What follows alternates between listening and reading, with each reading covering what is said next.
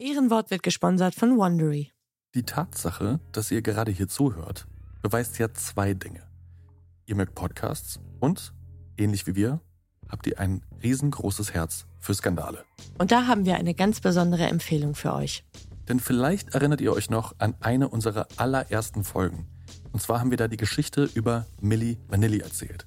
Die Band, die nicht wirklich gesungen hat, mit Schimpf und Steine aufgeflogen ist und erst ihren Grammy und später alles verloren hat. Es ist, muss man so sagen, einer der größten Skandale der Popmusik, wenn nicht sogar der ganzen Popkultur. Bis heute übrigens eine meiner Lieblingsfolgen aus unserem Backkatalog. Mhm. Und wem das genauso geht, für den gibt es jetzt einen Deep Dive in diese Geschichte. Und zwar hostet unsere geschätzte Kollegin Aminata Belli für Wondery eine sechsteilige Miniserie mit dem Titel Milli Vanilli, ein Popskandal. Und da warten eine ganze Menge spannender Insights auf euch. Unter anderem kommen ganz viele von den Menschen zu Wort, die damals an diesem Skandal oder dieser Geschichte beteiligt waren. Zum Beispiel der Frontmann Fab und der Produzent Frank Farian.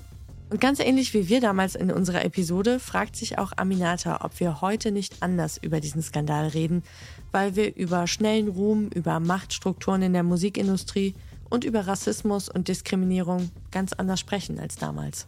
Also, wer Rob und Fab, beziehungsweise Ray, Charles, Brad und John noch immer regelmäßig im Ohr hat, dem sei diese Serie wärmstens empfohlen. Und, das haben wir uns versichern lassen, Aminata spricht das auch wirklich alles selbst. Also, hört Milli Vanilli, ein Popskandal, überall, wo es Podcasts gibt. Und jetzt zurück zur Folge.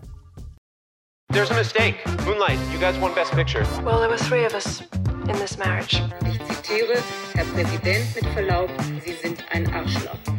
Und wenn die Frauen mit den Boys schlafen, dann müssen sie sich hier anfassen. Well, I'm not a crook. Does everybody remember our Nipplegate? Ich nehme diesen Preis nicht an. I did not have sexual relations with that woman. Wenn wir Freunde wären, dann würdest du so einen Scheiß überhaupt nicht machen. Ich wiederhole, ich gebe Ihnen mein Ehrenwort. Herzlich willkommen bei Ehrenwort, ein Podcast über Skandale. Ich bin Jakob. Und ich bin Fabienne. Und wir sprechen alle zwei Wochen über die großen und die kleinen Skandale aus Popkultur und Zeitgeschehen, der jüngeren und der älteren Geschichte. In der letzten Folge ging es zum Beispiel um die Guillaume-Affäre. Da hat sich ein DDR-Spion über mehrere Jahrzehnte als SPD-Politiker ausgegeben und es so sogar an die Seite des Bundeskanzlers geschafft. Bis dann natürlich alles aufgeflogen ist irgendwann. Spoiler. Und ich bin sehr gespannt, worum es heute geht. Für mich ist es so oder so super, denn ich kann mich zurücklehnen und gemeinsam mit euch Fabienne zuhören, die heute eine Geschichte mitgebracht hat. Und ich weiß, wie immer nicht, worum es heute gehen wird.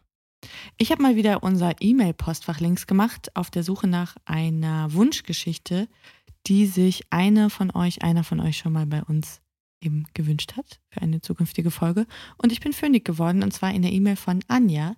Vielen lieben Dank, denn die hat sich die folgende Geschichte gewünscht. Nur ganz kurz vorab zur Info. Es geht in der heutigen Folge um den Suizid eines Menschen. Und wenn ihr das nicht gut vertragen könnt oder ihr sagt, ah, heute nicht, Fabienne, dann ist die Folge vielleicht nichts für euch. Dann empfehle ich euch aber Folge 9 aus unserem Archiv, Reich und Schön, in der es um die Hochstaplerin Anna Delvey ging. Denn auch heute geht es um eine Hochstaplerin. Es wird leider nur überhaupt nicht glamourös, sondern eher tragischer Natur. Denn es geht nicht wie bei Anna Delvey um das Luxusleben der höheren 10.000 in Manhattan, sondern es geht heute um Erinnerungskultur und was eigentlich passiert, wenn Erinnerung nicht Erinnerung ist, sondern vielmehr Erzählung. Wir reden über die Bloggerin Marie-Sophie Hingst, die eine fiktive jüdische Familiengeschichte erdacht und textlich verarbeitet hat. Und da Frau Hingst nicht mehr am Leben ist, werde ich versuchen, das mit der allergrößten Fairness zu erzählen, Mhm. dir und euch. Ich glaube, ich habe davon schon mal gehört tatsächlich. Das ist nicht so lange her, oder? Das ist nicht so lange her, 2019. hm, ah ja, dann kann ich mich noch dran erinnern, glaube ich. Grob. Also vielleicht hat der ein oder die andere von euch das auch noch irgendwo im Hinterkopf abgespeichert. Aber für den Fall das nicht, werde ich euch nochmal die Geschichte erzählen und was wir vielleicht aus ihr lernen können. Über die Person Marie-Sophie Hingst wissen wir nur sehr wenig, weder ob sie schon immer Autorin werden wollte oder eine glückliche Kindheit hatte. Was am besten von ihr dokumentiert ist, ist eigentlich ihr akademischer Werdegang. Sie wird 1987 in Lutherstadt-Wittenberge geboren, in einer Akademikerfamilie. Und nach dem Abitur in Dessau studiert sie Geschichte und Ostasienwissenschaften in Berlin, Lyon und Los Angeles. 2013 schließt sie das Masterstudium der frühen neuen Geschichte an der FU Berlin ab und sie geht dann nach Dublin und beginnt an der School of History and Humanities des Trinity College ihre Doktorarbeit. Klingt jetzt erstmal nach einer ganz schön ordentlichen wissenschaftlichen Karriere. Absolut. Von 2015 bis 2017 ist sie Research Fellow am Trinity College. Trinity College ist auch wirklich nicht die schlechteste Hochschule in Europa, muss man sagen.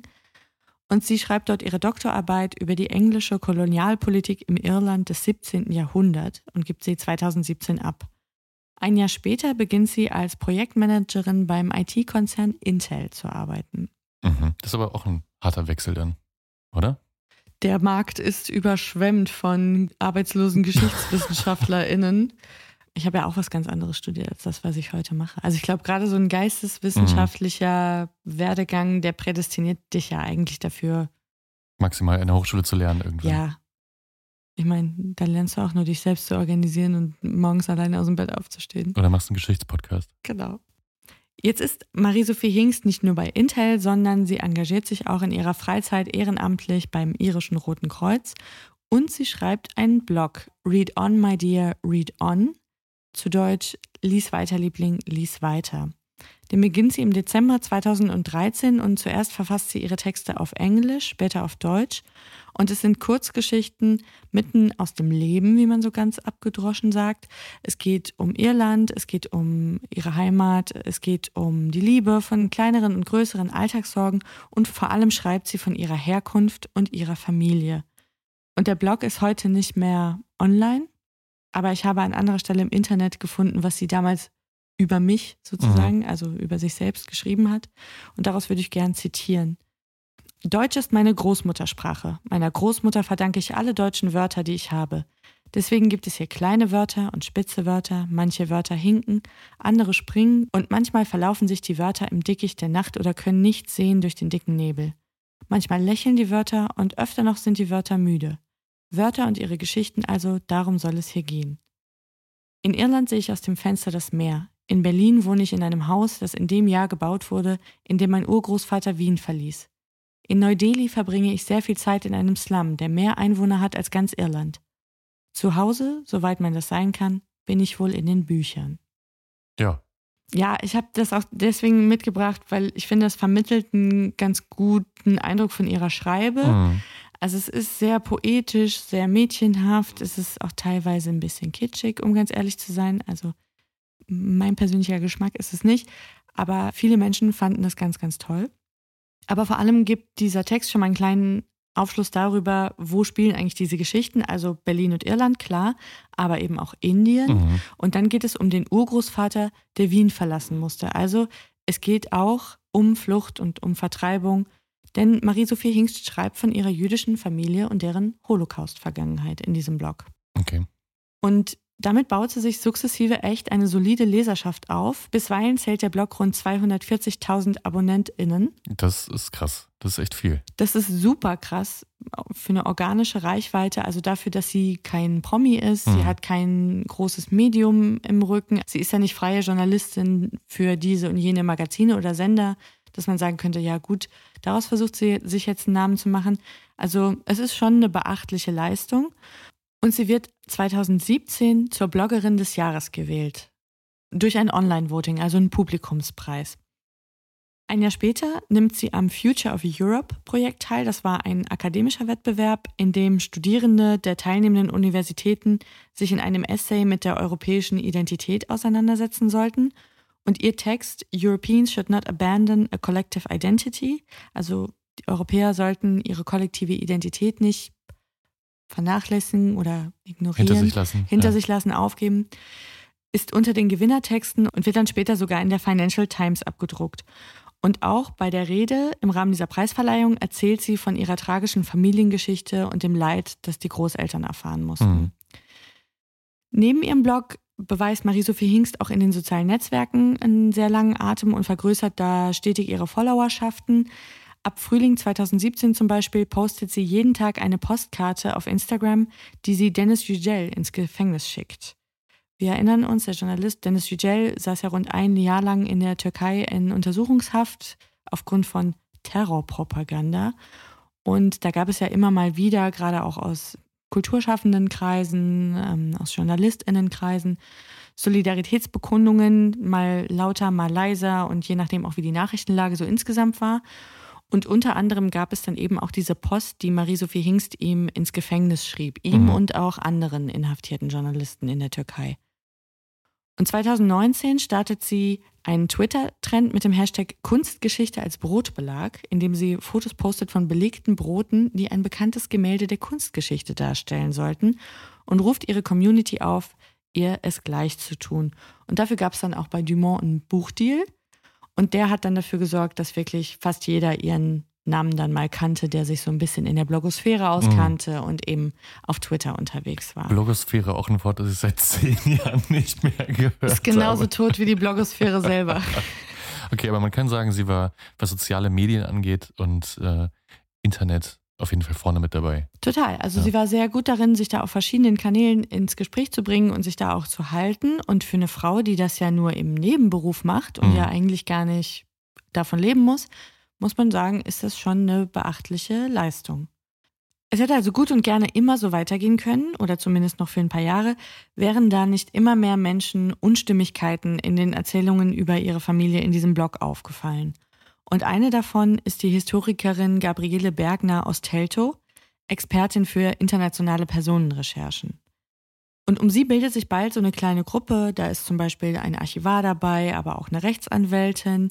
Und die beginnen sich auszutauschen über die Geschichten aus diesem Blog, die für sie zum Teil merkwürdig konstruiert wirken, inkonsistent sind oder die historische Fehler enthalten.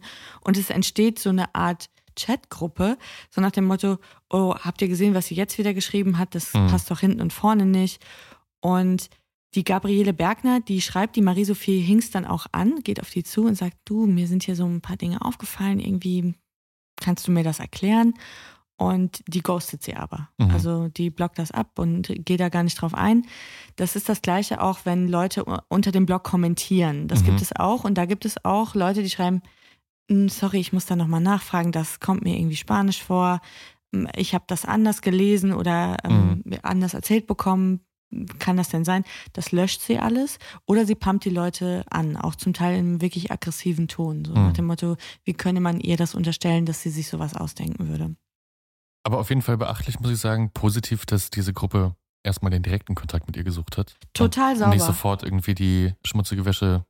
Erstmal auf, heute würde man ja sagen, erstmal auf Twitter die, Genau. äh, die an, an die Wand stellen, so Genau. ungefähr, ne? Ein zehnseitiger Thread darüber, was da alles schiefläuft. Ja, nee, man, das muss man wirklich ihr zugestehen, der Frau Bergner, absolut sich fair verhalten und ihr die Möglichkeit gegeben, sich zu erklären und eine Stellungnahme abzugeben. Und ja auch einfach da erstmal davon auszugehen, vielleicht gibt es da ja auch ein riesengroßes Missverständnis Mhm, genau, ja. einfach. Ne? Hätte ja auch sein können. Jetzt weiß diese Frau sich aber nicht mehr zu helfen und kommt ja da auch nicht mehr weiter. Und jetzt schreibt sie eine E-Mail nach Hamburg zum Spiegelreporter Martin Dörri. Und den holt sie jetzt ins Boot. Weil der kennt sich mit dieser Art Geschichten ziemlich gut aus, weil der hat schon das ein oder andere faule Ei gefunden, wenn es so um erdachte Holocaust-Vergangenheiten und Familiengeschichten geht. Und der nimmt sich dieser Sache jetzt an, nimmt diesen Blog auseinander und defragmentiert sozusagen einmal diese Familiengeschichte und vergleicht die Geschichten mit amtlichen Quellen und tauscht sich dann auch mit Archivaren aus, zum Beispiel in Stralsund. Da beginnt auch gleich der Text, aus dem ich zitiere. Und er startet also eine vollumfängliche Recherche und veröffentlicht dann auch am 1. Juni 2019 einen Text im Spiegel und der hat es dann wirklich in sich. Und ich würde mal aus diesem Text zitieren.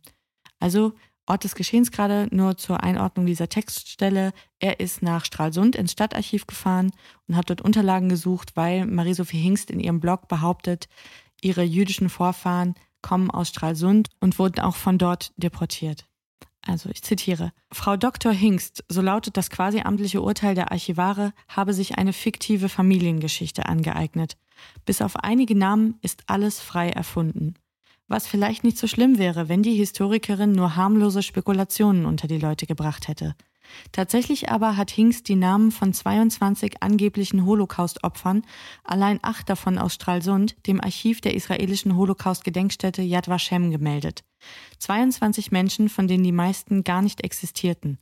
Die Unterlagen des Stadtarchivs und weitere Quellen zeigen, nur drei Personen haben wirklich gelebt, keiner von ihnen war Jude, keiner wurde ermordet. Aber warte mal ganz kurz, habe ich das richtig verstanden, dass sie diese Namen an Yad Vashem übermittelt hat? Genau. Du hast die Möglichkeit, wenn du Angehöriger bist und du hast Vorfahren im Holocaust verloren, Mhm. kannst du ein Formular ausfüllen, das nennt sich Page of Testimony und kannst das nach Yad Vashem schicken. Dort versucht man ja vollumfänglich Ja, genau. einfach eine, eine Gedenk- und auch eine, irgendwo eine Ruhestätte Mhm. zu geben den Opfern des Holocaust. Und diese Dokumente, die sie da 22 Mal ausgefüllt hat, also für jeden quasi fiktiven. Vorfahren, mhm. die werden ihr jetzt zum Verhängnis, weil der Martin Dörri sich das alles anguckt und einfach anhand der amtlichen Quellen belegen kann, dass diese Angaben, die sie da gemacht hat, dass die alle nicht stimmen und dass die Leute zum Großteil überhaupt nicht existiert haben. Also über Geburtsurkunden, Stadtregister, Pipapo. Genau. Ja. Mhm. Genau. Zum Beispiel hatte Marie-Sophie Hingst angegeben, dass ihr Großvater väterlicherseits sechs Brüder gehabt habe. Es gibt aber von keinem irgendeinen Eintrag in den Unterlagen des Stralsunder Stadtarchivs, wo wo man sagen würde, da ist eigentlich noch alles da Mhm. Ja. aus der Zeit. Also es ist jetzt nicht so, da ist irgendwas verloren gegangen vielleicht Wirren des Krieges ja. oder ist Mhm. irgendwie mal eine Scheune abgebrannt, genau, sondern es existiert einfach nicht. Zwei der von ihr genannten Familienmitglieder haben tatsächlich gelebt. Ihr Urgroßvater Hermann Hingst und seine Frau Marie, beide angeblich jüdischer Herkunft, und sie seien 1942 ermordet worden. Jetzt gibt es allerdings im Stralsunder Stadtarchiv einen Personalfragebogen, den Hermann Hingst 1947 ausgefüllt hat, um als Lehrer in der sowjetischen Besatzungszone arbeiten zu können. Das heißt nicht nur, dass er den Krieg überlebt hat und nach dem Krieg offenbar ja dann nochmal als Lehrer tätig war, er hat auch in diesem Dokument angegeben, evangelischen Glaubens zu sein und Mhm. nicht Mitglied der jüdischen Gemeinde. Sein Sohn Rudolf wiederum, Jahrgang 1917, Marie-Sophies Großvater, der ist nach dem Krieg dann tatsächlich evangelischer Pfarrer geworden und ist in Lutherstadt Wittenberge dann tätig gewesen. Er hat Helga Luisa geheiratet, geborene Brandl. Deren Vater, Josef Karl Brandl, den nennt Marie-Sophie Hingst in den Dokumenten für Yad Vashem Jakob Brandl und behauptet, er sei gemeinsam mit seiner Frau und seinen Kindern in Auschwitz ermordet worden. Und ihre Großmutter Helga sei die einzige aus der Familie oder von diesem Familienzweig, die das Lager überlebt hat. Und nahezu spiegelbildlich schildert sie dieses Schicksal auch für die väterliche Seite der Familie. Mhm.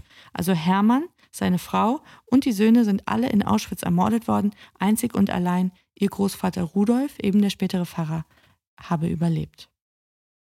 Ja, krass. Ja. Die weiteren Dokumente, die sie einreicht, sind für Menschen mit den Familiennamen Rosenwasser und Silberlicht, angeblich jüdische Vorfahren mütterlicherseits, die aber auch in keiner ihrer Geschichten auf dem Blog auftauchen.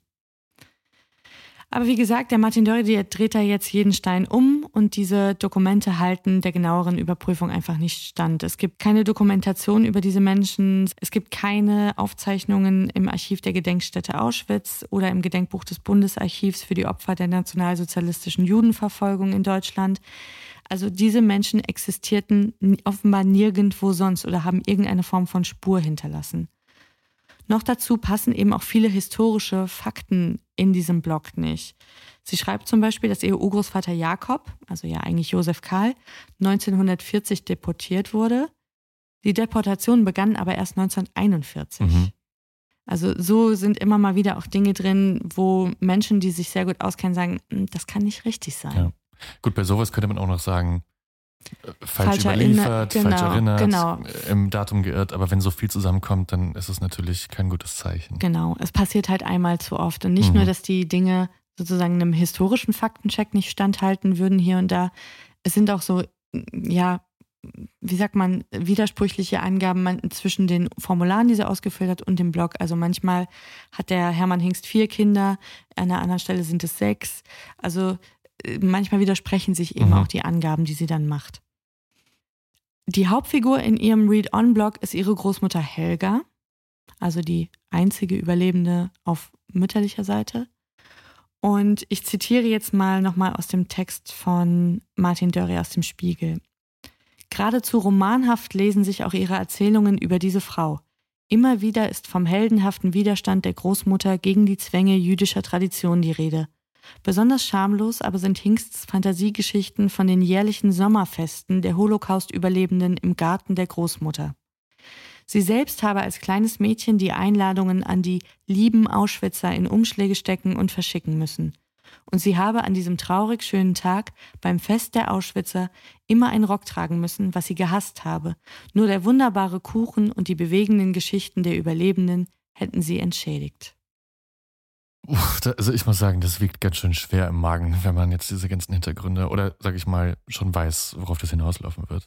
Ja, also um die Pointe vorwegzunehmen, diese Sommerfeste der Auschwitzer hat es nicht gegeben Mhm. im äh, Garten von Oma Helga. Und du hast schon recht, also es stößt einem wirklich sauer auf. Und es gibt viele dieser Geschichten einfach in diesem Blog. Also eine wird zitiert später in einem Text, der in der Irish Times erschienen ist. Sie beschreibt zum Beispiel, dass ihre Großeltern jedes Jahr zum 9. November alle Uhren im Haus abstellten oder anhielten und auch überall das Licht ausmachten und dann im Dunkeln saßen und sich wünschten, die Toten kämen zurück. Also es ist fast eine, es ist fast ein Verkitschen von Ich wollte gerade sagen, eine Romantisierung dieser ganzen. dieses Leids und dieses Geschichte. Traumas. Mhm. Also es ist schon, ähm, ja, es ist schon nicht so ohne. Also ich fasse mal kurz zusammen, was jetzt bei dieser Recherche rausgekommen ist. Marie-Sophies Vorfahren waren durch die Bank evangelisch. Keiner von ihnen ist im Holocaust umgekommen. Nicht nur der überwiegende Teil der Biografien war erfunden worden, sondern eben auch die Menschen, die sie verpasst bekamen. Jetzt sind wir gerade 2019 im Frühjahr, Frühjahr, Sommer und der Hype um dieses Brotbelag Kunstbuch ist relativ groß und das benutzt jetzt der Reporter Dörri als Vorwand, um sich mit Marie-Sophie Hingst in Dublin für ein Interview zu verabreden. Und er hatte ihr im Vorfeld auch die Fragen zugeschickt und er hatte ihr auch Fragen zugeschickt über ihre jüdische Herkunft und dass er gerne die ein oder andere Sache da mal erklärt bekommen hätte, weil er die nicht nachvollziehen könne. Und sie sagt aber vorne, vornherein, darüber will sie nicht sprechen, sie will das ausgeklammert wissen und diese Fragen werde sie nicht beantworten. Jetzt treffen die beiden sich am 23. Mai 2019 zu einem vierstündigen Gespräch im Marion Hotel in Dublin. Und als dann der Brotbelagplausch zu Ende ist, dann sagt der Journalist so, jetzt hier, wie sagt man? Butter bei die Fische. Butter bei die Fische, genau, das war die Entsprechung, die ich gesucht habe. Mir sind hier Dinge aufgefallen in ihrem Blog über ihre Familiengeschichte, das kann nicht stimmen. Und sie ist wie ein Schalter, der umfällt. Sie blockt total ab, sie wird auch sehr laut, sie sagt, wie er dazu komme, sich in ihr Leben einzumischen, sie wisse das besser, wie anmaßend von ihm. Sie gebe nur weiter, was die Großmutter ihr erzählt habe. Und sie wird dann doch immer kleinlauter und sagt dann irgendwann, sie wird das prüfen und geht dann grußlos.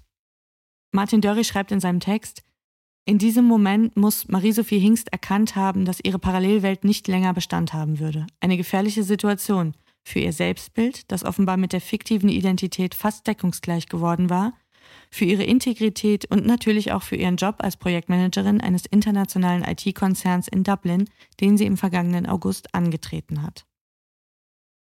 Einen Tag später ruft der Journalist Claudia Hingst an, die Mutter von Marie-Sophie Hingst, und konfrontiert sie mit diesen Vorwürfen. Und die ist sich des Ausmaßes dieses Lügengespinst überhaupt nicht bewusst und sie wusste auch nichts von den Dokumenten, die nach Yad Vashem gingen. Kurze Zeit später ruft Marie-Sophie Hingst den Redakteur dann an und entschuldigt sich für ihr Verhalten am Mhm. Vortag und sie spricht davon, dass vieles falsch gelaufen sei und dass sie Fehler gemacht habe. Darf ich da kurz einhaken? Natürlich. Weil du gerade die Mutter erwähnt hast, an die habe ich natürlich gar nicht gedacht. Also die Familie, ich habe sie jetzt, die Frau Hingst, Frau Dr. Hingst, immer so als mm, loses Individuum irgendwie gesehen, Mhm. aber die hat ja noch lebende Familie zu diesem Zeitpunkt offensichtlich. Und die wussten von all dem nichts. Sie haben ihren Blog nicht gelesen oder Ich kann es mir nur so erklären. Ich habe mich das tatsächlich auch gefragt. Also die Frau Hingst hat später gesagt, sie, sie wusste, dass ihre Tochter mehrere Persönlichkeiten habe und dass sie nur eine davon kenne. Also sie wusste, dass ihre Tochter krank ist, aber sie war sich offenbar des Ausmaßes nicht bewusst. Ich kann das aber auch nur bis zu einem gewissen Punkt nachvollziehen, Mhm. weil dieser Blog natürlich ja auch dafür gesorgt hat, dass ihre Tochter eine gewisse Prominenz ja auch Ja, ja, erreicht ja, hat. Jetzt vielleicht nicht unbedingt eine Thomas Gottschalk-Prominenz, sondern eher auch in so linken und akademischen Milieus und Aber so ja journalistischen als Kreisen. Mutter, ja. Aber zum Beispiel, wenn dein Kind Bloggerin des Jahres Mhm. wird, dann liest du ja vielleicht mal kurz quer. Ja, Also ja. würde ich jetzt behaupten. Ja.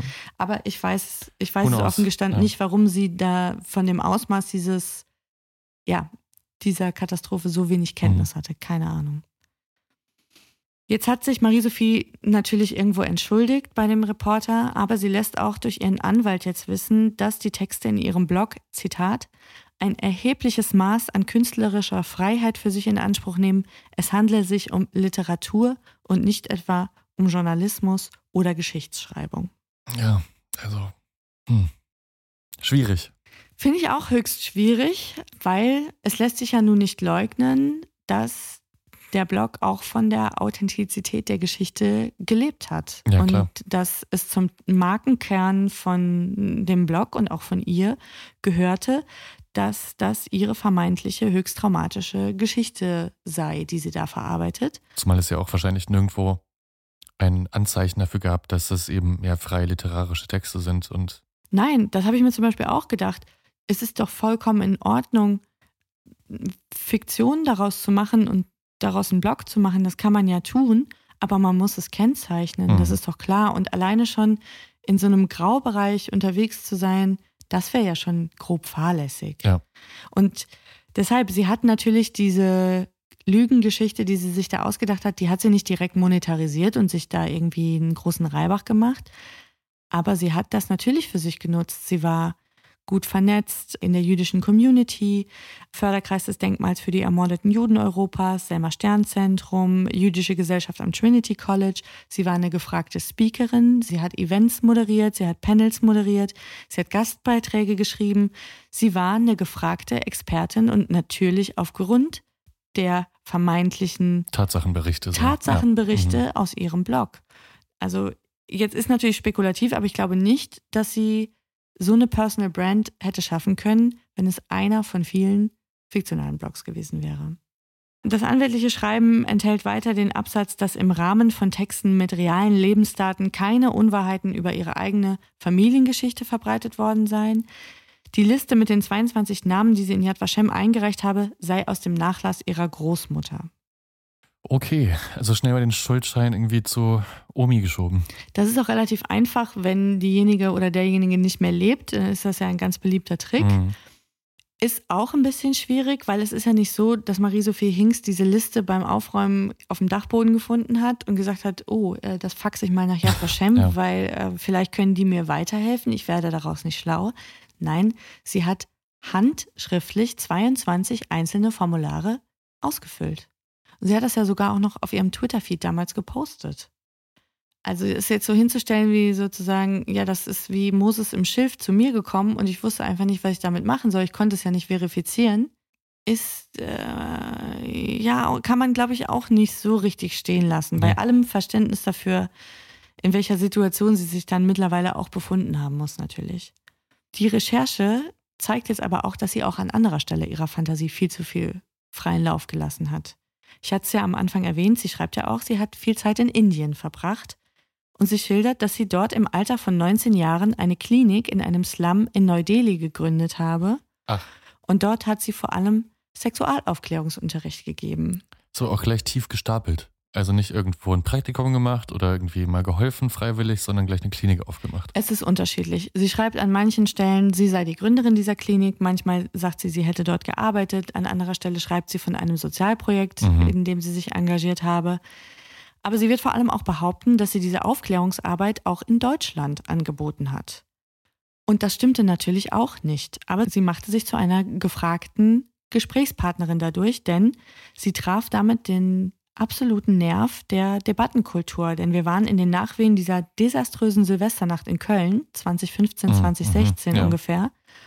In deren Nachwehen ja ganz viel über Zuwanderung Mhm. diskutiert worden ist und auch ganz viel Scheiße geschrieben und, und braune Soße ausgekippt worden ist und viel dummes Zeug gesagt und gedruckt wurde. Und mittendrin in dieser Diskussion ist da diese kluge, besonnene Frau, die sagt, wir dürfen diese Männer nicht vorverurteilen, wir müssen die aufklären, wir müssen Präventionsarbeit machen und ich mache das hier, ich biete das an in einer Arztpraxis in einer Kleinstadt hier in der deutschen Provinz irgendwo. Und unter dem Pseudonym Sophie Rosenblatt veröffentlicht sie einen Gastbeitrag in der Zeit mit dem Titel Das Problem mit dem Penis. Und er handelt von dieser Aufklärungssprechstunde für syrische Geflüchtete in der deutschen Provinz. Und sowohl den Namen der Stadt als auch ihren eigenen Namen will sie nicht veröffentlicht wissen, sagt sie aus Sicherheitsgründen. Der Text ist nicht mehr online, aber in der SZ habe ich folgenden Ausschnitt gefunden. Ich habe in Kenia laufen gelernt und da meine Mutter als Ärztin in verschiedenen Ländern arbeitete, viele Sprachen dazu. Auf den Straßen Algiers lernte ich Arabisch und in neun Ländern, was Heimatlosigkeit ist. Vor zehn Jahren beschloss ich, Sexualaufklärung zu meinem Thema zu machen. Damals habe ich vor dem Spiegel das Wort Penis in elf Sprachen geübt. Okay, ich merke, es sind tatsächlich viele Identitäten, die diese Frau in sich trägt. Ja, wenn, als ich das gelesen habe, ist bei mir im Kopf das Class Relotius Ometer angelaufen Mhm.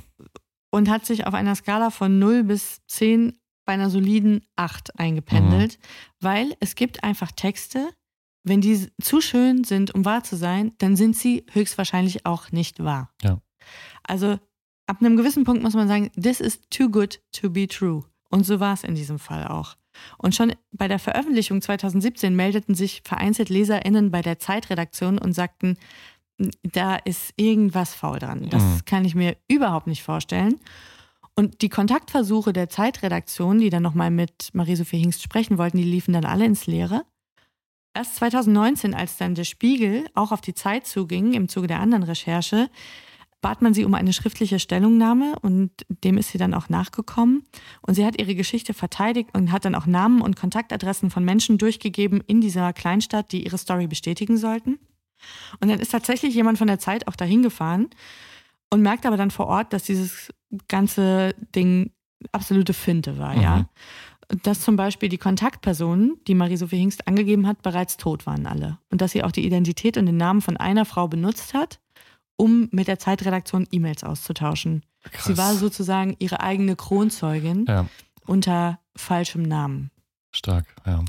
Und dementsprechend ist der Text auch runtergenommen worden. Man kann ihn nicht mehr lesen. Und die Zeit aber, hat aber auch das sehr gut aufgeschrieben in einem anderen Text. Mhm. Wie konnte es überhaupt zu der Veröffentlichung kommen? Warum haben unsere Alarmglocken nicht geschrillt? Wieso haben hier verschiedene Kontrollmechanismen nicht gegriffen? Also es ist ein sehr interessanter Umgang mit so einem ja, Kokosei, was man da ins Nest gelegt Ja. bekommen hat. Im Juni 2019 sind die Würfel also gefallen, das Lügengerüst ist eingekracht und Marie-Sophie Hingst wird auch jetzt noch der Goldene Bloggerpreis aberkannt. Den Blog archiviert sie und auf Twitter trendet der Hashtag ReadOnMyFake. Am 17. Juli 2019 wird Marie-Sophie Hingst dann tot in ihrer Wohnung in Dublin gefunden und die Polizei und auch ihre Familie gehen davon aus, dass sie sich das Leben genommen hat, weil es offenkundig ist, dass sonst außer ihr niemand in der Wohnung war. Sie wurde 31 Jahre alt, also so alt wie ich jetzt heute bin. Hey, it's Ryan Reynolds, and I'm here with Keith, co star of my upcoming film, If, only in theaters, May 17th. Do you want to tell people the big news? All right, I'll do it. Sign up now and you'll get unlimited for $15 a month in six months of Paramount Plus Essential Plan on us. Mintmobile.com slash switch. Upfront payment of $45 equivalent to $15 per month. Unlimited over 40 gigabytes per month. Face lower speeds. Videos at 480p. Active Mint customers by 531.24 get six months of Paramount Plus Essential Plan. Auto renews after six months. Offer ends May 31st, 2024. Separate Paramount Plus registration required. Terms and conditions apply if rated PG. Unmittelbar vor ihrem Tod hatte sie sich mit Derek Scully getroffen, dem Berlin-Korrespondenten der Irish Times, der sie interviewen wollte. Und sie hat ihm gegenüber geäußert, durch die Spiegelveröffentlichung fühle sie sich wie lebendig gehäutet. Und der Derek Scully erhebt dann später schwere Vorwürfe in einem Text gegen den Reporter Martin Dury, der hätte erkennen müssen, dass Marie-Sophie Hingst schwere psychische Probleme habe und der vor lauter Sensationseifer und ja, weil er so heiß war auf diesen Mhm. Scoop, den Menschen hinter dieser Geschichte nicht mehr gesehen hat. Und das stößt vor allem in den sozialen Medien eine große Debatte an. Zum Beispiel auch Dennis Yücel kritisiert die Sensationslust des Hamburger Nachrichtenmagazins. Auch Claudia Hingst, ihre Mutter, sagt, die Tochter sei hochbegabt und hochgefährdet gewesen. Und das hätte Martin Dury erkennen und berücksichtigen müssen, auch wenn das bedeutet hätte, er hätte den Text nicht veröffentlichen dürfen. Und dazu nimmt der auch nochmal Stellung im Spiegel auch im August 2019 und er erklärt dort, warum er es nach wie vor richtig findet, über den Fall berichtet zu haben, auch wenn ihn der Tod der jungen Frau umtreibe. Er schreibt, dass sie auf Fragen konzentriert und rhetorisch geschickt geantwortet habe. Er übergab ihr einen detaillierten Fragenkatalog und gab ihr eine Woche Zeit, dazu Stellung zu nehmen oder selbst an die Öffentlichkeit zu gehen. Also vor seinem ersten Artikel. Genau, vor mhm. der, noch vor der Veröffentlichung des ersten Artikels. Er hat ihr die Fragen alle mhm. schriftlich gegeben. Er hat ihr eine Woche Zeit eingeräumt, die zu beantworten. Sie hätte in der Zeit einen Anwalt dazu nehmen können. Sie hätte selbst an die Öffentlichkeit gehen können. Das hat er ihr alles freigestellt. Das hat sie nicht getan. Und dieses Vorgehen ist maximal fair. Ich kenne da wirklich ganz andere ja, Methoden. Ja. Also da werden Leute angerufen und sagen, du hast zwei Stunden Zeit, mhm. zu diesem und jenem Vorwurf jetzt Stellung zu beziehen. Wenn nicht du, wer würde ich einen Anwalt nehmen? Ja. Ach so, und by the way, ja, genau, in drei Stunden ist Redaktionsschluss. Ja. Also, das war schon sehr sauber. Ich zitiere jetzt nochmal wörtlich aus seinem Text. Er, also damit meint er Derek Scully, er zeichnet in seinem Porträt das Bild einer verwirrten, hilflosen Person, die an der jüdischen Familienlegende verzweifelt festhält. Er behauptet, ich hätte übersehen, in welcher katastrophalen psychischen Verfassung Frau Hingst gewesen sei. Was er dabei übersieht, ist die Tatsache, dass Frau Hingst vor der Publikation des Artikels keineswegs verzweifelt und niedergeschlagen war, sondern souverän, kämpferisch und entschlossen. Er ist ihr erst begegnet, als ihre fiktive Identität zusammengebrochen war. Wir haben zwar dieselbe Person getroffen, aber in zwei völlig unterschiedlichen Lebenssituationen. Ich denke, das ist auch nachvollziehbar. Scully hatte einen Text auch geschrieben über diese Begegnung. Die beiden haben sich hier in Berlin am Wannsee getroffen. Und er zeichnet wirklich das Bild einer Frau, die vollkommen die Kontrolle verloren hat und die wirklich auch Hilfe braucht. Kann ich mir vorstellen, ja. Die hatte sogar, also die war auch immer noch vollkommen überzeugt von ihrer Geschichte, die sie sich da erdacht hatte. Sie hatte sogar bei diesem Treffen den Judenstern ihrer Großmutter dabei und hat den dem irischen Reporter gezeigt. Er schreibt dann auch, ich habe natürlich gedacht, den muss sie bei eBay gekauft haben oder sonst irgendwo ist. Oder es ist ein Fake. Also mit Judenstern meinst du den Aufnäher? Den, den Aufnäher, mhm. den die jüdische Bevölkerung tragen musste, als die Nürnberger Gesetze durch waren. Es war offenkundig, dass sie die Realität von dem, was sie sich da zusammenfantasiert mhm. hatte, das war für sie eins. Sie konnte mhm. das nicht trennen. Wie gesagt, es entbrennt jetzt eine große Debatte. Was wäre gewesen, wenn ähm, hätte der Suizid der jungen Frau verhindert werden müssen? Ist es die Schuld der Presse, die sie da ins Licht der Öffentlichkeit zerrte? Ist dem Reporter jetzt irgendeinen Vorwurf zu machen?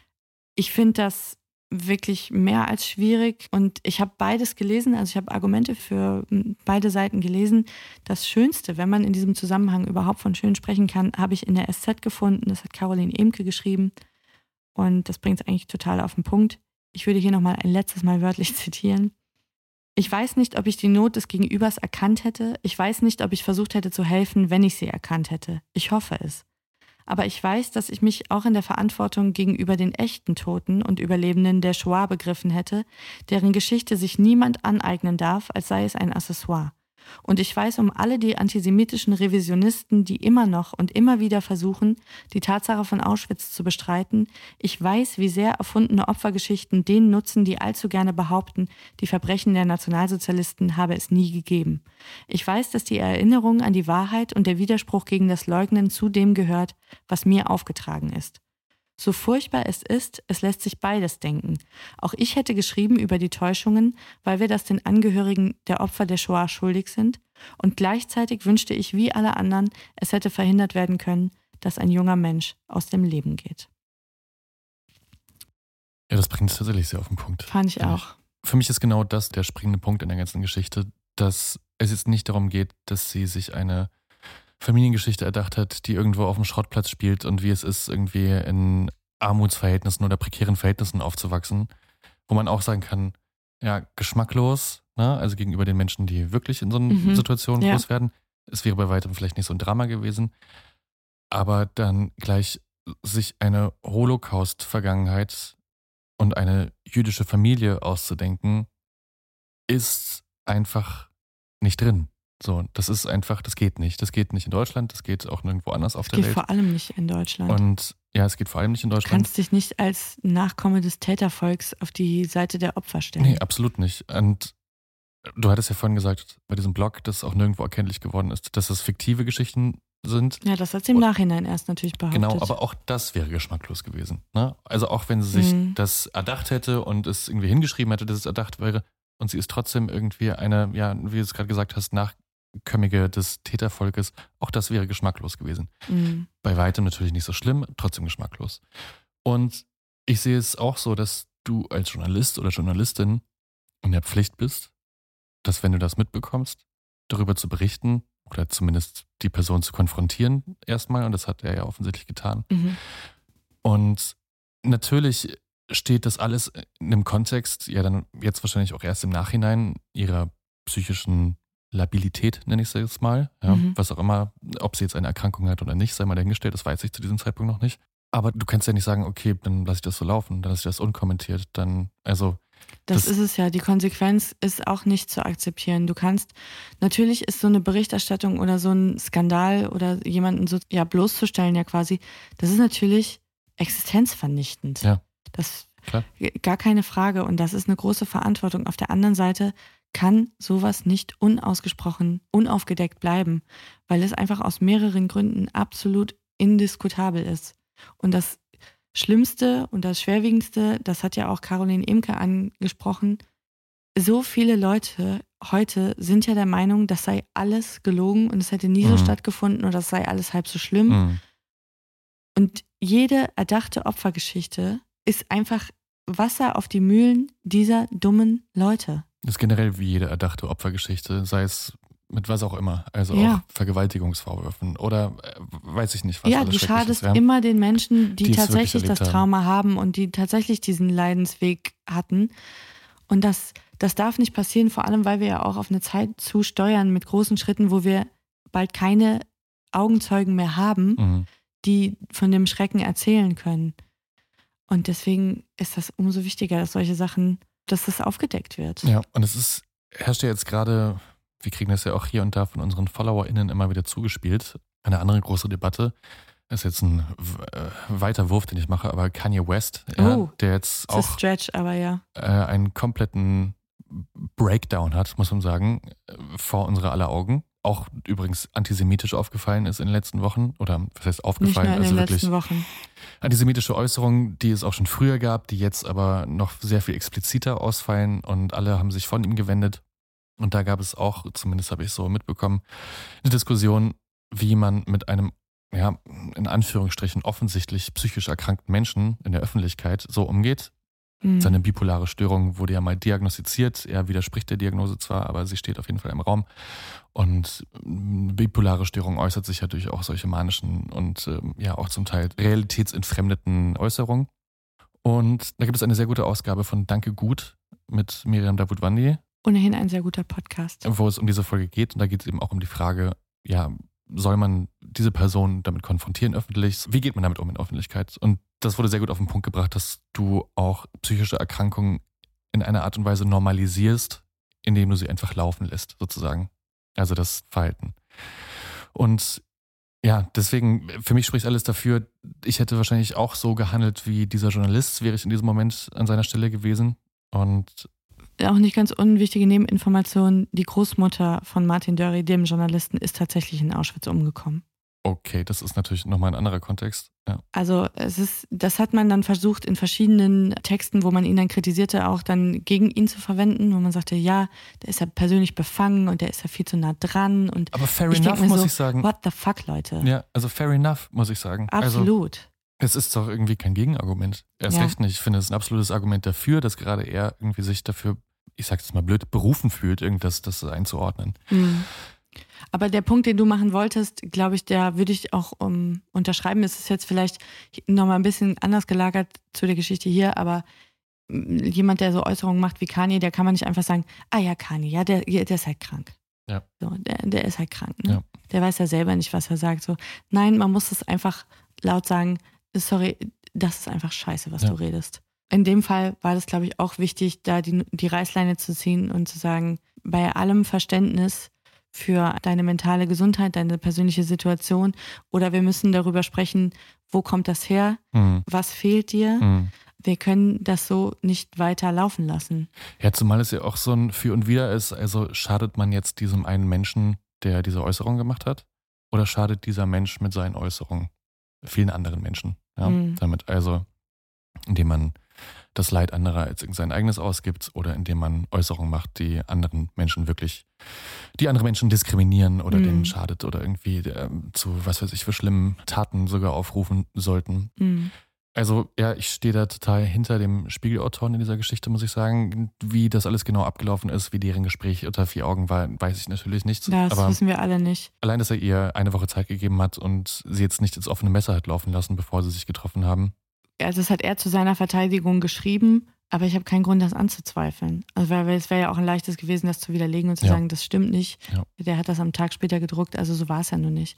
Deswegen, ich glaube, er hat das mit der größtmöglichen Fairness ihr gegenüber gehandhabt. Ich fand ganz interessant bei der Recherche dieser Geschichte, dass das ja kein Einzelfall ist, sondern offenbar sogar fast ein strukturelles Problem. Da wollte ich gerade drauf hinaus. Es gibt nämlich noch zwei andere prominente Geschichten. Mindestens. Mhm. Ich habe auch noch viel mehr gefunden. Vor allem gibt es den, es gibt einen richtigen Begriff dafür, nämlich das Wykomiarski-Syndrom. Genau, nach dem ist es benannt, den Genau. wollte ich gerade ansprechen. Richtig. Erzähl du kurz die Geschichte. Also korrigiere mich, falls, falls, falls ich sie falsch erzähle. Ja. Wikomiarski ist ein Autor, Mhm. der über seine eigenen Erfahrungen als Holocaust-Überlebender geschrieben hat. Mhm. Er war zu der Zeit noch ein Kind, Mhm. soweit ich mich erinnern kann. Genau. Es geht also auch viel um die Erwachsenen um ihn herum. Mhm. Und es war ein hoch, hoch dekoriertes Buch oder hoch angesehenes Buch, das ein Riesenerfolg war und wirklich auch als Lehrstück galten lange Zeit, bis dann rausgekommen ist, dass alles erfunden war. Oder jedenfalls, er hatte den jüdischen Familienhintergrund. Das war, glaube ich, schon so richtig, wenn ich mich recht erinnere. Aber das waren keine Auschwitz-Überlebende und die sind, glaube ich, relativ früh emigriert oder ins Exil gegangen. Nee, ich glaube, er war sogar nicht mal Jude. Also ja? er gab sich den Namen Benjamin Wykomiarski, wa- hieß aber gebürtig Bruno Dössecker. Und er kam aus Lettland, aus dem besetzten Lettland und wurde dann aber adoptiert von einer Familie in der Schweiz Mhm. und ist dann da aufgewachsen. Genau, ich weiß nur noch, dass dann, als sich damit auseinandergesetzt worden ist und das alles rausgekommen ist, er ja auch viel befragt worden ist und die, ich glaube, das hat ja sogar, ging ja bis in die Ermittlerkreise und ihm wurde dann attestiert, dass er das tatsächlich als seine eigene Wahrheit lebt und sieht und Genau. das quasi total dieses ganze Leid der Menschen, die ja eventuell auch in seiner Umgebung waren oder in seinem Freundeskreis und Bekanntenkreis, internalisiert hat als Absolut. seine eigene Identität und ihm deswegen ja auch nur in begrenztem Maße quasi ein, ich sehe jetzt mal in Anführungsstrichen, Vorwurf gemacht werden konnte, weil er es wirklich wahrhaftig geglaubt hat Er hat und es nicht für seine- wissentlich erfunden genau. hat sozusagen. Er hat es für sein eigenes Erinnern gehalten. Er hat das konfabuliert, so heißt es. Das muss ich auch nachgucken. Also konfabulieren ist sozusagen Lügen, ohne dir bewusst zu sein, dass du lügst, weil du wirklich das für wahr hältst, was du da erzählst. Und ich glaube, das ist natürlich jetzt Küchenpsychologie, dass wir im Fall von Marie-Sophie Hingster auf so einem ähnlichen Möglich, äh, ja. Trip sind. Ich glaube nicht, dass sie eine klassische, gerissene Betrügerin ist, ein kriminelles Genie. Das halte ich für super unwahrscheinlich, jetzt allein aber durch die Texte, die andere, die sie getroffen haben, über sie veröffentlicht haben. Ich glaube, sie hat das so, sie hat sich da so eingegraben in ein Rabbit Hole, dass sie wirklich gedacht hat, das sei ihre Familiengeschichte. Mhm. Aber es gibt tatsächlich mehrere solcher Fälle. Der Martin Dörri ist äh, Spezialist dafür. Der hat zum Beispiel auch mal den Vorsitzenden der jüdischen Gemeinde in Pinneberg zum Rücktritt äh, bringen müssen, weil dann auch klar war, dass der nicht mal jüdisch war, sondern evangelisch. Der hat auch immer behauptet, dass seine Großeltern Auschwitz-Überlebende seien. Und witzigerweise kam ich durch einen anderen Podcast darauf, den ich vor einigen Wochen gehört habe, eine Miniserie, die kann ich sehr empfehlen. Ich glaube, die heißt, ich verlinke es aber auch in den Shownotes, Die falsche Gräfin und die Auschwitz-Tagebücher. das wollte ich mich gerade erzählen. Das ist auch ein sehr prominenter Fall. Da Ein gibt es auch eine Dokumentation, die sehr gut ist. Ja. Ein, äh, genau, das ist auch in Koproduktion mit ZDF Info entstanden. Mhm. Die haben mit Sicherheit auch diese Doku gemacht. Es geht um eine Frau, die in Serbien geboren worden ist, in bettelarme Verhältnisse und die dann irgendwie nach Deutschland kam und sich eine Identität schuf als vermeintliche ungarische Gräfin, Magdolna, die behauptet, ihr Großvater sei in Auschwitz gewesen und er sei als Arzt gezwungen worden, Josef Mengele zu assistieren bei den Zwillingsversuchen. Genau, das war auch Grund für diese ganze Prominenz der Geschichte, dieser erfundene Kontakt zu Dr. Mengele, einem der größten und bekanntesten Kriegsverbrecher der Nazizeit. Ja. Und diese Magdalena Kaiser war sozusagen die Mischung zwischen der Geschichte von Marie-Sophie Hingst und der von Anna Delvey, weil nicht nur, dass sie tatsächlich versucht hat, daraus Cash zu machen. Die hat dann, glaube ich, Tagebücher des Großvaters Ja, gefälscht. Filmrechte verkauft, und glaube ich, Filmrechte ja. verkauft. Die hat ja auch richtige Augenzeugen getroffen, also wirklich auch be höchst beklemmend und unangenehm. Die hat aber auch ihre reichen Freunde ausgenommen und hat immer um Vorschüsse gebeten Mhm. oder um irgendwelches Geld für Ja. Gedenkstätten und Stiftungen und Ja, das war nochmal ein ganz anderes Motiv. das war schon nochmal, ja, deutlich, doch mal nochmal eine Spur ekelhafter als das jetzt. Aber ich fand es tatsächlich hochinteressant, dass es offenbar ein, äh, ein Ding ist, das äh, schon ein paar Mal vorgekommen ist. Gerade auch hier in Deutschland. Und das ist ja wirklich am allerbeklemmendsten. Und da weiß ich gar nicht, was die Leute reitet, ob es wirklich dieser Wunsch ist, nicht mehr Teil des Tätervolkes zu sein, Mhm. sondern sich irgendwie auf die andere Seite zu schlagen. Es ist natürlich, glaube ich, auch so ein bisschen der Wunsch in so Diskussionen. Du, ich glaube, wenn du diese Geschichte hast, es gibt Kreise, da bist du unantastbar. Hm.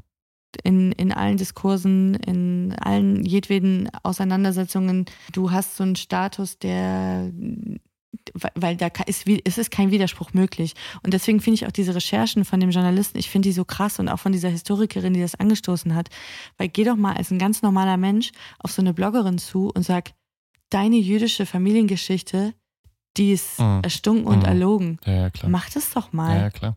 Weil- Also das ist ja, das ist ja völliger Wahnsinn, was dir da heute entgegenschlagen Mhm. würde.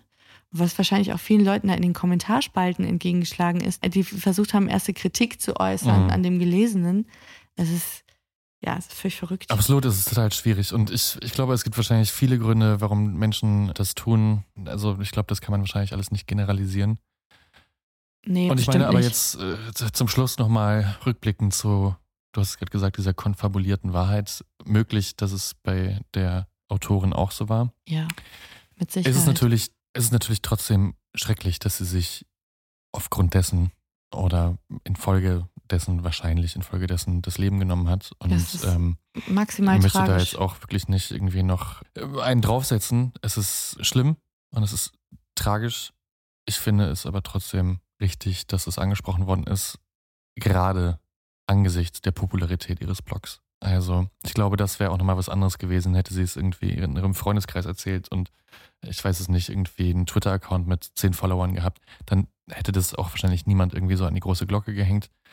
auch wenn du dann so ein- ist es nicht richtig, ja, aber nee, natürlich nicht. Aber ich meine, äh, dann, wenn du als so ein populärer Blog irgendwie das in den Äther hinausstreust, kann das nicht unkommentiert stehen bleiben. So. Und Mhm. dennoch, wie gesagt, mein Beileid an die Familie und ihre Mutter, die das miterleben musste, das ist natürlich schrecklich auch. Und auch, glaube ich, für die Mutter schlimm, wenn dann das über deine Tochter rauskommt. Und sie hat ja in deinem Kommentar, wie du es vorhin zitiert hast, wahrscheinlich auch selber gemerkt, dass sie da mehrere Persönlichkeiten hatte und ja, in Anführungsstrichen krank war. Es muss auch absolut ein, ein Gefühl der totalen Ohnmacht und Hilflosigkeit sein, wenn, wenn das eigene Kind offenbar Hilfe braucht, du bist aber nicht in der Lage, diese Hilfe zu geben. Also es, in dem Text von dem Scully, Derek Scully, hieß es dann auch, dass auch Intel, mit denen hatte, hatte man dann gesprochen und die waren bereit, dass sie Therapie bekommt, auch von der Firma bezahlt und so weiter. Also man wollte ihr wirklich helfen. Sie wäre jetzt nicht fallen gelassen worden wie eine Nein, heiße Kartoffel. nein. ja. Also es war nicht so, dass sie plötzlich ein Pharisäer war in, Mhm. in jedem sozialen Umfeld, in dem sie sich bewegt hat. Aber natürlich ist es eher verletzend. Der Preis war weg, die Reichweite war weg, die Followerschaft war weg. In deinem Wikipedia-Artikel steht plötzlich drin, dass du eine Betrügerin Du, es bist. ist, es ist, also du stehst vor dem Nichts da. Und ich, also das äh, kann ja. ich natürlich auch auf menschlich empathischer Ebene komplett nachvollziehen, wie es dir da gehen muss, auch wenn du, ich nenne es jetzt mal, psychisch einigermaßen stabil bist, Ja. holt dich, Ja. reißt dich das sowas von aus dem Leben. Also jeder, der schon mal eine Lüge erzählt hat und damit aufgeflogen ist, weiß, wie es sich im Kleinen anfühlt und jetzt multiplizier das mal exorbitant durch eine Prominenz, durch einen ähm, hochrangigen Job, durch ja Leitmedien, die das plötzlich Mhm. über dich schreiben. Also das ist keine Frage, dass du da einfach komplett mit dem Rücken zur Wand stehst. So. ja. Umso tragischer ist es, dass die Geschichte diesen Lauf genommen hat. Ich stand so ein bisschen vor der Frage, kann man das überhaupt erzählen? Ist es zu düster? Ist es zu tragisch? Ist es vielleicht auch, weil ich wollte sie unbedingt mit aller Fairness hier behandeln, aber ich denke auch, das ist eine Geschichte, über die geredet werden muss. Mhm. Und wir haben auch eine Verantwortung, über diese Dinge zu reden. Ja, weil das kann nicht unwidersprochen einfach weiter verbreitet werden oder einfach weiter laufen gelassen werden. Ja, auf jeden Fall. Und man muss auch dazu sagen, die Skandale, über die wir sonst so sprechen, die auch manchmal irgendwie, zumindest in unseren Gesprächen, lustige Natur sind, darf man auch nicht vergessen, dass es da um Menschen geht, bei denen das rausgekommen ist. Und ja, je nachdem, was sie getan haben, möchte man ihnen es ihnen auch wünschen, dass es alles rausgekommen ist. Schlimm ist diese Konfrontation für diese Menschen wahrscheinlich immer gewesen. So. Natürlich. Und das ist hier natürlich nicht anders. Natürlich mit dem tragischen Ende. So. Mhm. Aber ja, ich finde es auch wichtig, dass wir auch mal über Skandale ernster und ja, tragischer Natur sprechen. Es bleibt nun nicht aus. Also, Fabian, vielen Dank, dass du diese Geschichte mitgebracht hast. Gerne. Ich hoffe, ich habe euch nicht allzu sehr runtergezogen. Nö, aber wie kommen wir denn jetzt da wieder raus? Mm, Indem ich dich vielleicht frage, was du nächstes Mal machst und hoffentlich ist es Zirkus Roncalli und Jubel, Trubel, Heiterkeit. ja, ich glaube, dann muss ich mein Konzept nochmal überwerfen. Nein, ich habe tatsächlich zwei, drei Sachen im Kopf, aber dann entscheide ich mich wahrscheinlich für den leichteren Skandal von Das wäre doch schön. damit wir dann in zwei Wochen wieder ein bisschen Scherze auf Kosten anderer machen können. Genau. Ja? Dann reißen wir die Bappen wieder ein bisschen weiter auf, so wie sonst. Ja, auch wenn diese Folge jetzt ernster Natur war, hoffen wir, dass sie für euch umso interessanter war und ihr uns gut zuhören konntet, bei uns auch folgen konntet bei dieser Geschichte und unseren Diskussionen auch darum. Wenn ihr dazu noch was beitragen möchtet zu diesem Thema, gerne schreibt uns doch irgendwie auf Instagram, vielleicht unter diesem Post auch, wenn ihr dazu noch eine Meinung habt, die anders ist als unsere, weil natürlich ist auch unsere Meinung nicht immer die einzige richtige oder unsere Perspektive. Also lasst uns gerne an euren Gedanken teilhaben. An der Stelle vielleicht auch nochmal vielen Dank an Anja für das Einsenden von dieser Geschichte. Absolut. Und damit kommen wir schon zum nächsten Punkt. Denn wenn ihr euch Skandale wünscht oder Geschichten, die ihr im Kopf habt und immer schon mal durch unsere Münder und Ohren eget, die, die ihr bisher hier vermisst habt, dann schreibt uns das doch an ehrenwortpodcast.gmail.com oder als Direktnachricht auf Instagram at ehrenwortpodcast.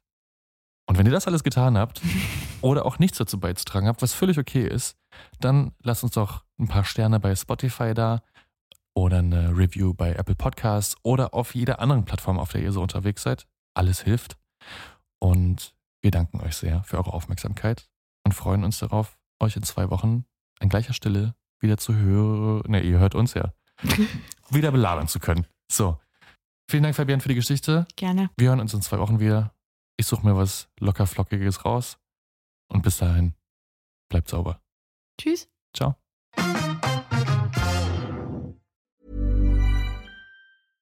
Imagine the softest sheets you've ever felt. Now imagine them getting even softer over time. That's what you'll feel with Bowl and Branch's organic cotton sheets. In a recent customer survey, 96% replied that Bowl and Branch sheets get softer with every wash. Start getting your best night's sleep in these sheets that get softer and softer for years to come. Try their sheets with a 30-night guarantee. Plus, get 15% off your first order at bowlandbranch.com. Code BUTTERY. Exclusions apply. See site for details.